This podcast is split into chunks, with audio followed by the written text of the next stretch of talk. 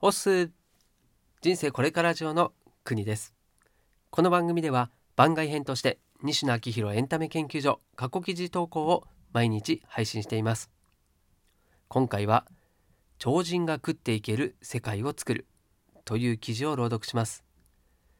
金婚西野昭弘さんが運営するオンラインサロンの記事は過去1年以前のものは基本シェア OK となっています。記事の振り返りやオンラインサロンではどんな記事が毎日投稿されているのか気になっている方に向けて配信をしています。では2020年4月29日投稿記事を朗読いたします。最後までお付き合いください。さて今日は超人が食っていける世界を作るというテーマでお話ししたいと思います。大枠の話なので少し具体性に欠けますが我慢して聞いてください。20年ほど芸能の仕事に就いているのですがデビュー当時と今とで大きく変わったことがあります。それは当時みんなの憧れであった手が届かない存在が食えなくなってきているということです。生々しい表現で言い換えると手が届かない存在が稼げなくなってきているという。今稼いでいるのは手が届かない存在ではなく近所のお兄さん的な存在です。お客さんが参加できる余白を用意して時にはお客さんの意見を反映してくれる。SNS で誰でも発信できるようになりレストラン型ではなくバーベキュー型のエンターテインメントが求められています。求められていますも何もこれが次の時代の正解だ。と言って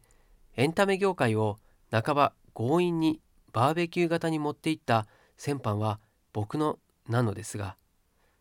他方僕の中にはどうすれば西野を潰せるかなというアンチ西野がおりまして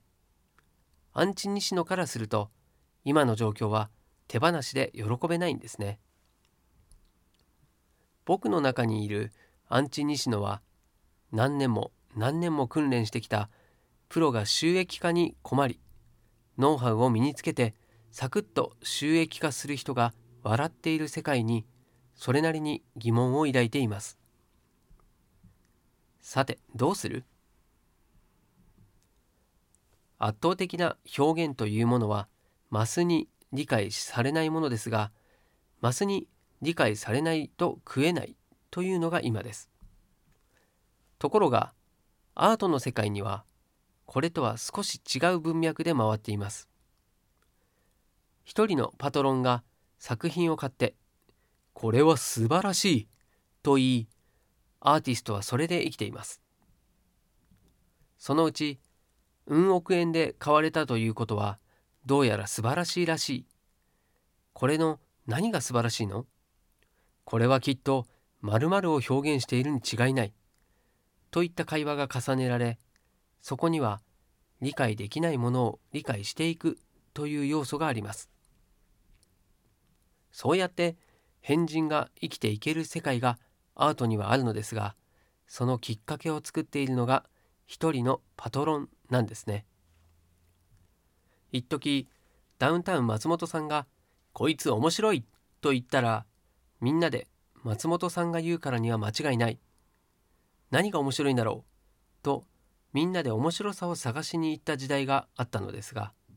あの時代の松本さんは資金援助ではないのですが信用援助的な形でパトロンになっていたように思います。松本さんに合格員を押してもらうことで面白さを探してもらう存在になりそして芸人として食えるようになるという流れが生まれてました。松本さんはお笑い界のメディチ家です。歴史を遡ると一人の金持ち信用持ちが文化を作ったことだらけ。ところが今は YouTube や SNS を使って誰でもマスにリーチできるようになりマスにリーチできる人に対して広告費が発生しそこにお客さんが集まりという流れだけになっていて職人は蚊帳の外です。34日前の記事で提案したお笑い×ブロックチェーンはそんな時代に対するアンチテーゼであり昨今の金婚西野に対する宣戦布告です。時代の揺り戻しは必ずあって向こう何年間かは共感されるコンテンツ応援されるコンテンツが面白がられることは間違いないですがみんながそれをコピーできるようになったら共感できないコンテンツ応援する余地がないコンテンツが面白がられる時代が来るでしょう。芸術と呼ばれるジャンルです。ピカソとか岡本太郎とか全く共感も応援もできないじゃないですか。あれですあれ。僕個人的には時代がそどっちに転んでもあんまり問題ないです。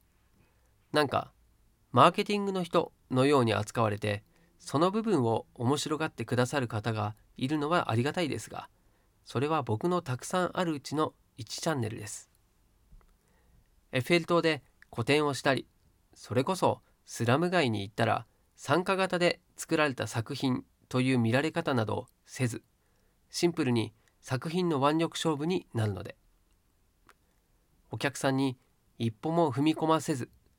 お客さんを圧倒させることで感動させるエンタメは着々と用意しております。現場からは以上です。はいということで今回の記事は以上でございます。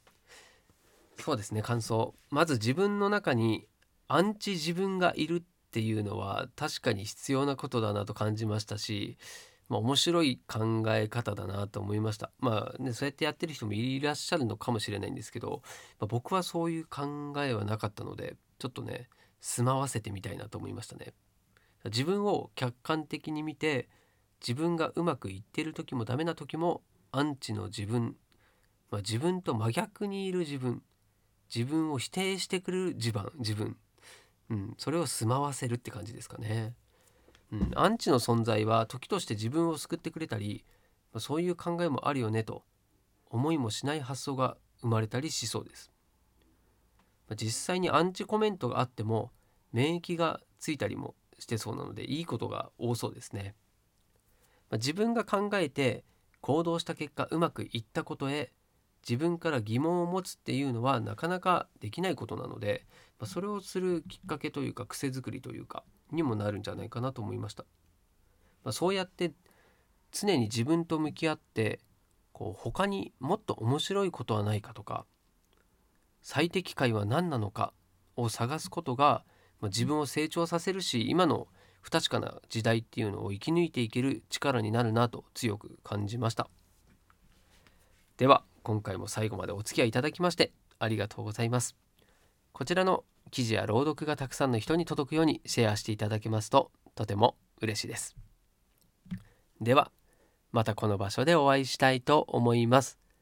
お待ちしておりますね。お届けは国でした。したっけね。